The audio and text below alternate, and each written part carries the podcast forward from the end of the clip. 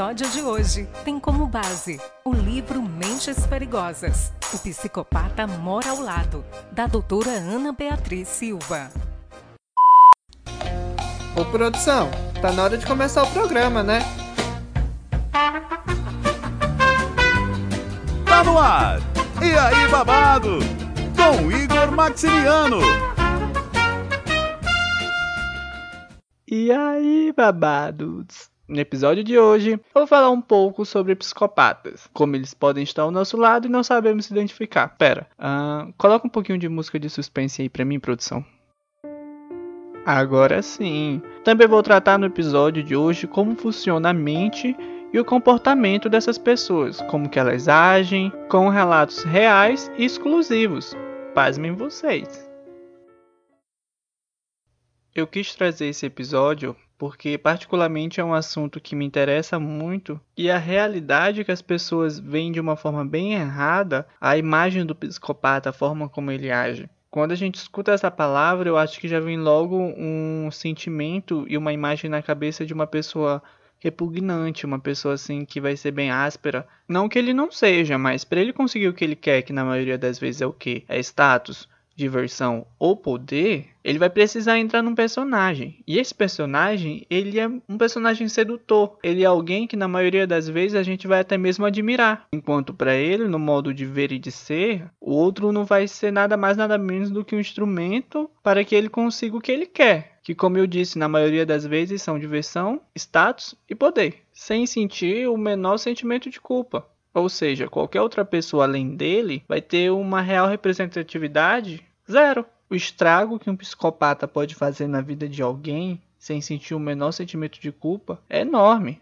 Inclusive matar a pessoa sem sentir o menor remorso. Não que isso signifique que todo psicopata ali vai ser um matador, porque na verdade a grande maioria não é. A maior parte são pessoas que são mesmo inescrupulosas, pedófilas, políticos corruptos, é, religiosos em pele de cordeiro. Ou seja, pessoas que estão do topo da cadeia ao nível mais baixo. E são pessoas que estão próximas da gente, ou que pelo menos queremos estar próximas a elas. Eu assisti recentemente um documentário na Netflix sobre um famoso chamado Jeffrey Epstein, e ele tinha uma rede de prostituição infantil muito bem montada, e lá conta tudo, desde como ele criou, como funcionava, até o final dele. E ele tinha todo um perfil de psicopata. Eu não sei se chegou a ser feito um laudo oficial afirmando se ele era ou não, não me recordo aqui no momento, mas a forma como ele agia se encaixa perfeitamente no modo operante de um psicopata. A sociedade amava, a sociedade acompanhava, a sociedade simplesmente queria estar perto e queria ser Jeffrey Epstein. É claro que eu estou falando aqui de alguém que literalmente estava no topo da pirâmide social. Não se pode esperar muita consciência de alguém que chegou até lá. Enquanto eu pesquisava o assunto sobre esse episódio, eu me deparei com muitos casos na internet. E eu fiquei me questionando, meu Deus, como é que pode pessoas que parecem tão simpáticas serem na verdade um monstro tão perverso? E é isso. Eles se parecem pessoas simpáticas, pessoas emotivas, mas na verdade não possuem nenhum tipo de sentimento bom. São atores e atrizes e eles fazem esse papel muito bem. Eles precisam fazer é natural da gente sempre querer acreditar no melhor do próximo, sempre esperar algum tipo de mudança repentina divina, talvez. Mas a realidade é que existe uma porcentagem de razão e emoção na mente de um psicopata. E essa porcentagem ela é certa. 100% razão, zero emoção. Não espere 0,1% de emoção real por parte de um psicopata. Ele pode chorar ali na sua frente, mas na verdade vai ser apenas uma parte do seu teatro. Isso acontece porque eles nascem com a emoção do sistema límbico não funcionando. Ou seja, eles realmente não têm essa capacidade de sentir. Tipo assim, racionalmente, ele sabe o que dizer, o que fazer para te agradar, a ponto de te manipular. Eu tenho certeza que tem gente que está escutando esse podcast que tem o dedo podre como eu. Então, se você está perto de se envolver com um psicopata, não vá acreditando que o seu amor vai curar, não, porque não cura nada, não. Que isso aí a pessoa já nasce e vai morrer assim. Teve um caso que me chocou muito. Foi o caso que eram duas crianças que roubaram um bebê de uma mãe Aí eles colocaram em frente um, um trilho, passa o trem, né? E o trem passou e explodiu a criança. E quando eles foram questionados o porquê teriam feito isso, simplesmente responderam que por curiosidade. Aí, então aí você não observa só uma tendência à perversidade, você observa a realidade da perversidade. É um psicopata, são psicopatas. Nesse caso também temos um nível mais grave de psicopatia, que abrange em geral já pessoas que vão provavelmente se tornar serial killers. Meus divertidamente me fizeram aqui ficar pensando várias coisas e eu fiquei me questionando o que eu faria se eu percebesse sinais que poderia demonstrar que a pessoa é psicopata, a pessoa que eu gosto. E vocês, o que fariam? Eu não sei exatamente o que eu faria. Eu acho inclusive que eu vou eu vou ligar aqui para alguém e ver o que, que a pessoa acha que eu faria. Peraí. Eu vou ligar pro Ítalo, porque o Ítalo me conhece, então ele sabe bem o que eu faria. Vamos lá. Sua chamada está sendo encaminhada para a caixa postal. Ah, ele tá bem no modo avião. Pera aí, deixa eu ver outra pessoa. Eu vou ligar pra Lino. E aí, babado? E aí, babado, tudo bom? Tudo bem? Amiga, deixa eu te falar. Eu tava gravando aqui um episódio e me veio um questionamento sobre a questão dos psicopatas, né? Se uma pessoa que eu gosto muito, que me atrai muito, eu percebesse sinais, o que, que eu faria? Se eu ignoraria ou se eu iria me afastar com todo o conhecimento que eu tenho. E eu fiquei me questionando o que as pessoas fariam o que eu faria. Como eu sou uma pessoa sensata, eu acho que eu me afastaria. O que que tu acha? Ah, mano, entregava pra Deus e saía correndo. eu também me afastaria, tá louco? Tu se afastaria, amiga? Afastaria? E tu acha que Tenho eu... medo, amiga, eu sou medrosa, eu sou cagona. tu acha que eu me afastaria também? Eu acho, amiga. Assim, se tu percebesse, né? Eu acho que, tipo assim, a gente, eu acho que a gente podia demorar pra perceber. Mas se a gente percebesse, acho que a gente se afastaria. Acho que se afastaria também. Ah, a gente é sensata, né? É. Ah, então tá. Eu só, eu só queria confirmar que os meus divertidamente estavam aqui. Será se eu faria isso ou não? acho que tu faria, amiga. Então tá bom, amiga. Obrigado. Beijo. Nada, beijo. Viu? Eu sou sensato. Mas assim, tipo, tudo depende da situação e da pessoa, né? Brincadeira, gente. Não ignorem os sinais. Pra gente entender na prática como é possível que a gente se envolva com pessoas que tenham essa característica que possivelmente possam ser psicopatas, eu convidei uma queridíssima amiga minha e eu vou aqui agora chamar ela. Por questões de segurança, eu não vou poder identificar ela, mas bora lá. Amiga, Tudo bom com você? tudo e com você, seja bem-vinda. Muito obrigada. E aí, como é que você está? Eu tô bem, tô aqui gravando o episódio. E aí eu queria saber de ti como foi a tua experiência, o que tu pode contar aqui pra gente.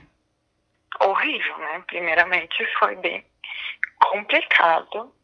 Primeiramente, acho que é importante dizer que eu conheci esse ser humano num momento que eu estava, assim, bem Frágil. É, com certeza, né? Porque eu tinha terminado um relacionamento e tinha sido bastante complicado. E nem só por isso, em outros aspectos da minha vida também estava bem complicado.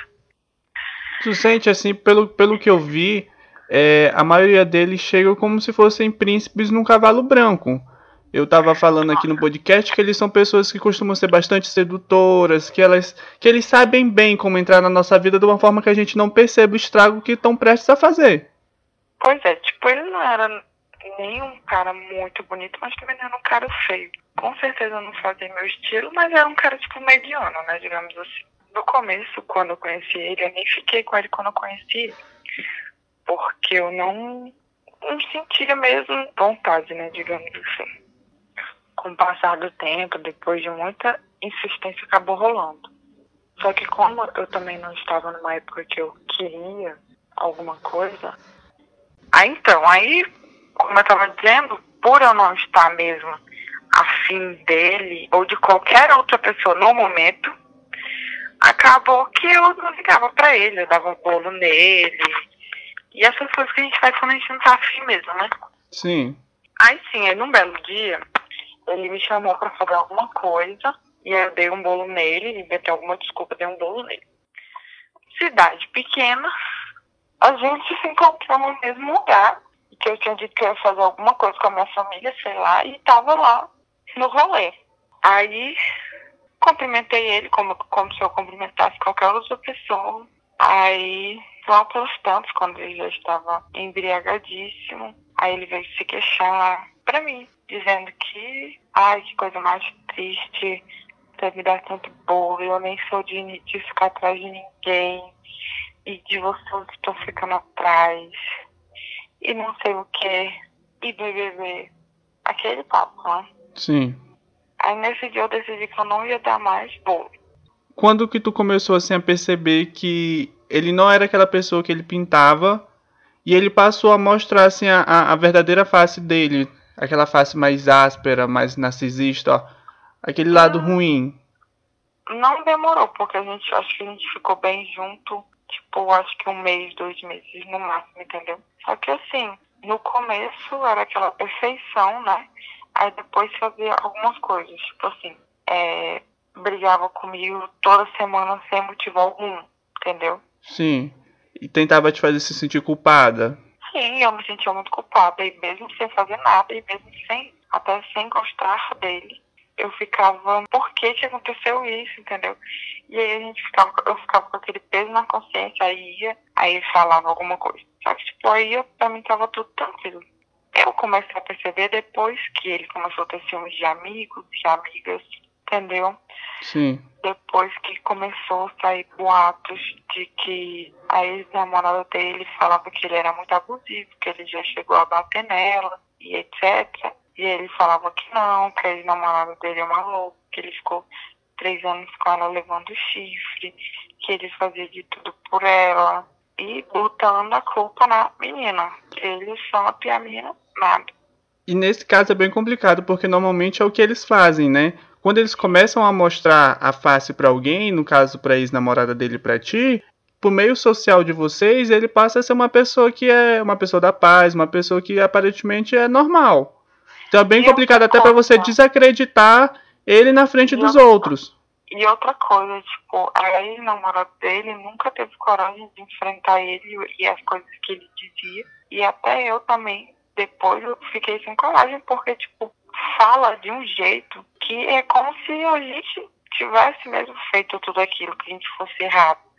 Entendeu? É tipo uma manipulação da situação. Ele manipula a situação e ele se sai de vítima, que tu fica com muita pena dele. Era isso que eu senti, entendeu? Eu sentia muita pena dele. Muita pena dele. Eu sentia tanto com relação à ex-namorada dele. Porque eu, aí ele falava, tipo assim, coisas pra mim. Vamos supor, ele surtou hoje. Ele falava, ah, eu sou assim por causa do meu antigo relacionamento, que aconteceu essas coisas. E aí eu- sentia pena dele e falava, não, ele é uma boa pessoa, só porque ele teve uma ex-namorada super ruim, entendeu? Aí eu ficava, É porque, na verdade, é, eles, eles não sentem, eles não têm sentimentos. Então, para eles, são apenas ferramenta para chegar no objetivo deles, que é conseguirem é, status, poder, qualquer coisa que beneficiar eles. E como foi, assim, para te conseguir se sair? nossa, foi muito difícil. Primeiro, que foi quando eu, eu percebi mesmo que ele era um doido, nesse dia que ele chegou pra mim e tal, que eu decidi não dar bolo nele mais, eu sentei com ele e conversei com ele. Eu falei assim, olha, o que tá acontecendo comigo é isso, isso, isso. Eu passei por isso, isso, isso, e é por conta disso que eu não quero nada com ninguém, entendeu? Eu falei assim pra ele. Aham. E aí ele guardou aquela informação pra ele, entendeu? Aí, é, num belo dia, a gente saiu. Isso. Aí eu saí pra ir ao banheiro. Quando eu voltei, ele estava mexendo no meu celular na minha conversa com o meu ex-namorado, entendeu? Porque, tipo assim, como a gente tinha terminado sem conversar, sem nada, a gente trocou mensagem e conversamos, mas não falamos em voltar nem nada disso. Sim. Só que eu super entendo ele também, né? Porque eu não gostaria de ter visto. Apesar que eu acho que ele nunca deveria ter mexido no meu celular, porque a gente não tinha intimidade nenhuma pra isso, pra ele pegar meu celular. Ele saiu dali fazendo o maior vergonha do mundo, sabe? Apressado na minha frente, chutando o que ele via pela frente. Aquela coisa mesmo. E quando, quando a gente entrou no carro, ele enlouqueceu, falou tanta coisa. Primeiro que ele começou a socar o carro dele todinho. Aham. E aí, naquilo ali eu já fiquei super com medo, né? De sobrar um soco pro meu lado. Sim, ele surtou. Não, ele surtou lá dentro, falou horrores de coisas pra mim. Eu acho que foi quando ele percebeu que ele meio que perdeu aquele controle de manipulação da situação, que é o que acontece. Quando pessoas como ele perdem esse controle de, de manipular a situação, surtam. Sim, sim, sim, com certeza. Aí eu, eu falei. Aí eu fiquei só, tipo, meu Deus, o que, que é que eu tô fazendo aqui? E eu queria descer do carro, ele não deixava descer do carro. E foi me xingando e me chamando de tudo quanto era nome do lugar onde a gente estava até a minha casa. E aí eu lembro que teve todo um rolê ainda dele meio que te perseguir, tu ter que se mudar, né? Então, aí o que que aconteceu? Eu fui e decidi, eu falei, tipo, não, não quero mais, acabou. E bloqueei ele de tudo. Aí depois disso, ele começou a ir na minha casa, ir nos lugares que eu ia, fazer amizade com os meus amigos, me ligar o tempo inteiro. Aí eu não atendia, ligava pro telefone da minha família. Nossa, bem aquele, aquele rolê daquela série Você. Nossa, foi completamente difícil. Tipo, eu tive que trocar de celular, trocar de tudo. Foi uma mudança de vida. Oi? Foi uma mudança de vida pra escapar dele, praticamente. Sim, mesmo assim, tipo, depois de oito meses que eu já tinha cortado totalmente o vínculo com ele, ou com qualquer pessoa, assim, que tivesse algum contato, tipo, amigo em comum, algo tipo, eu tive que cortar mesmo. Oito meses depois, ele ainda me procurando, como se, meu Deus do céu, como se nada tivesse acontecido. E quando ele percebeu que eu não queria mais nada com ele, ele começou, tipo, querer me oferecer o mundo inteiro, entendeu? Uhum. Até em casamento esse menino me pediu nessa época. Meu Deus. Sim, aí tipo, queria. Ah, vou te mostrar a casa que meu pai tem. E eu, não, nem quero, tipo, tipo, ah, a gente vai morar aqui. Eu falei, menino, não quero. Então, tipo, foi bem complicado mesmo. Muito complicado. Depois disso, o, o, olha só pra você ter uma noção. O pai do ex meu, nam- do meu ex-namorado fez um check-in é, num lugar onde que eu estava também. Cidade pequena acontece isso. Esse menino surtou, é, começou a mandar mensagem pra todo mundo dizendo que tinha alguma coisa muito grave no contato que era urgente e tal. Aí eu desbloqueei ele falei que ele, o que, que aconteceu? Porque eu pensei que alguém tinha, sei lá, morrido. Alguma coisa assim, porque a mãe dele é asmática, ela tem muito problema. Aí eu achei que fosse ela, né? Aí ele, ah, eu já sei o que que é que você não, não quer mais voltar comigo.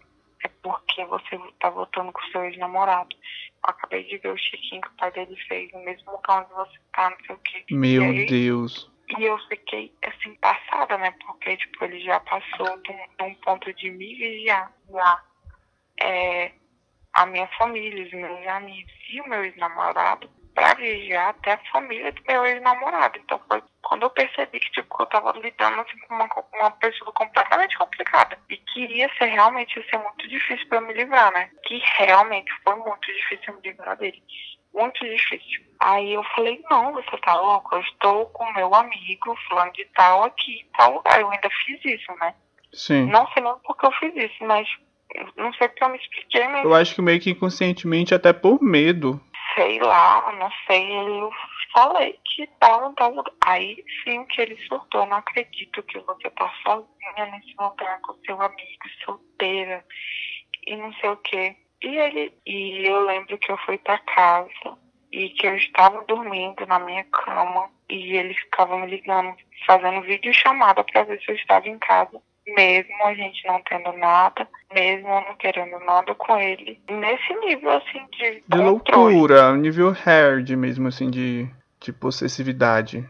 Sim, aí respondendo finalmente a pergunta que tu me fez, depois disso, que eu vi que era o ápice, que não dava pra falar, vamos terminar e ser legalzinho com ele, eu tive que cortar mesmo todas as relações possíveis.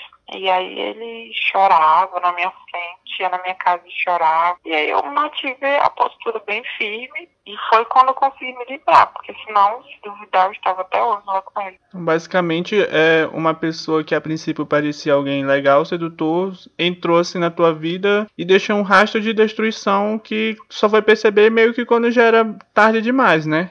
Sim, no começo um príncipe encantado, né? Falar uma coisa assim, tipo, ah, eu nunca tinha conhecido uma mulher como você. Você é perfeita, você é maravilhosa, você é linda. Ah, eu quero te fazer muito feliz. Até por isso que eu comecei a me envolver com ele, porque eu falava assim, cara, como é que é que eu não gosto de um homem desse, perfeito desse jeito, entendeu? É porque é, pessoas assim são extremamente teatrais. Elas sabem exatamente o que falar para agradar e manipular a gente. Porque, poxa, quem não quer ouvir esse tipo de coisa, né? Sim, com certeza. E sempre que ele tem a oportunidade de encontrar alguém que eu conheço, pergunta de mim, o que eu tô fazendo, isso é aquilo, e fala mal de mim, né? Pra todo mundo até hoje. Até anos depois, mais de anos, ele continua. É, Tu virou a nova ex-louca, no caso dele. Oi? Tu virou como se fosse a nova ex-louca dele, que quando tu conheceu ele tinha aquela ex que ele falava que era louca, tu virou a nova louca. Sim, e que eu simplesmente usei ele e joguei embora, entendeu? E com todo esse rolê que tu viveu, que tu teve essa experiência, se tu pudesse falar para alguém sobre isso, que, que conselho tu daria? Que, que recado você poderia dar? A primeira coisa que eu falo, com toda certeza, que a ex-namorada do cara fala que ele é abusivo. Acredite na menina. Ou pelo menos é, desconfie, não descarte primeiramente, porque a ex-namorada dele falava, inclusive falou até pra amiga minha, pra me dar um toque, e eu ignorei, entendeu? O segundo é desconfie de quem é perfeito, porque ninguém é perfeito. Não existe, ninguém é, é perfeito, a gente tem defeito, entendeu? Sim. E Ah. o terceiro conselho é que no menor sinal que ele começou a achar ruim, pelo menos com alguma amizade sua, é que você saia, porque ainda tá em tempo. Porque depois você se livrar de um cara desse é muito difícil. Resumindo, não ignore os sinais e desconfie da perfeição. Com certeza, é esse conselho que eu dou. Ai, amiga, que barra, hein? Eu te agradeço por tu vir aqui compartilhar a tua história, a tua experiência. E qualquer coisa, eu tô aqui. E eu também, né? Você sabe que eu amo você, que eu estou aqui para participar de todos os programas que você quiser e precisar. E não só para isso, mas para outras coisas também. Ai, que fofo, obrigado. Beijo, te amo. Beijo, bem, amo você. Tchau. E aí, conseguiram entender com esse relato como é fácil a gente cair na armadilha de pessoas assim? Eu espero que vocês tenham conseguido entender a mensagem do episódio. E agora vamos pro quadro Responde aí, cachorra. Roda a vinheta. Vai começar! Responde aí, cachorra! E aí, babados! Primeiramente, eu gostaria de agradecer a todas as pessoas que escutaram o primeiro episódio e que também vieram aqui escutar o segundo episódio. Nós tivemos um feedback muito positivo, mas antes de trazer alguns, eu gostaria de mandar um alô para a tia do meu queridíssimo amigo Luiz Alexandre. O nome dela é Romba.